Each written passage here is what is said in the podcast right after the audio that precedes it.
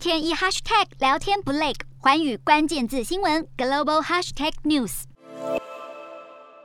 乌俄危机似乎有了转机。俄罗斯国防部表示，部分军力在俄罗斯边界完成军演后，已经返回基地。只是俄罗斯全国性大规模军演仍在继续中。对此，乌克兰方面则表示，只有亲眼看到俄军撤退，才能相信俄国正在缓和紧张情势。北约组织表示，目前迹象显示，俄罗斯愿就乌克兰危机寻求外交解方，这是正面讯号，但还没有证据证实莫斯科从乌俄边界撤军。法国总统马克宏与美国总统拜登针对俄国撤军通话，双方都同意有必要加以核实。先前美国曾指出，俄罗斯会在当地时间十六号入侵乌克兰，但遭俄罗斯总统普丁否认。而英国《太阳报》更引援美国情报单位评估，不仅确认十六号是攻击发起日，连时间都确定是在凌晨三点，还指出俄国将以飞弹和轰炸机揭开战争序幕。紧接着登场的是二十万大军攻城略地。然而，就在普丁十五号与德国总理肖兹会晤当天，俄国国防部就表示，部队在演习结束后返回驻地。有分析指出，俄国如果没有先获得某些让步，不可能开始撤军示弱。加上乌克兰总统泽伦斯基在十四号与肖兹会谈后表示，加入北约可能是一场大梦。外界解读，这是间接回应俄国开出的条件。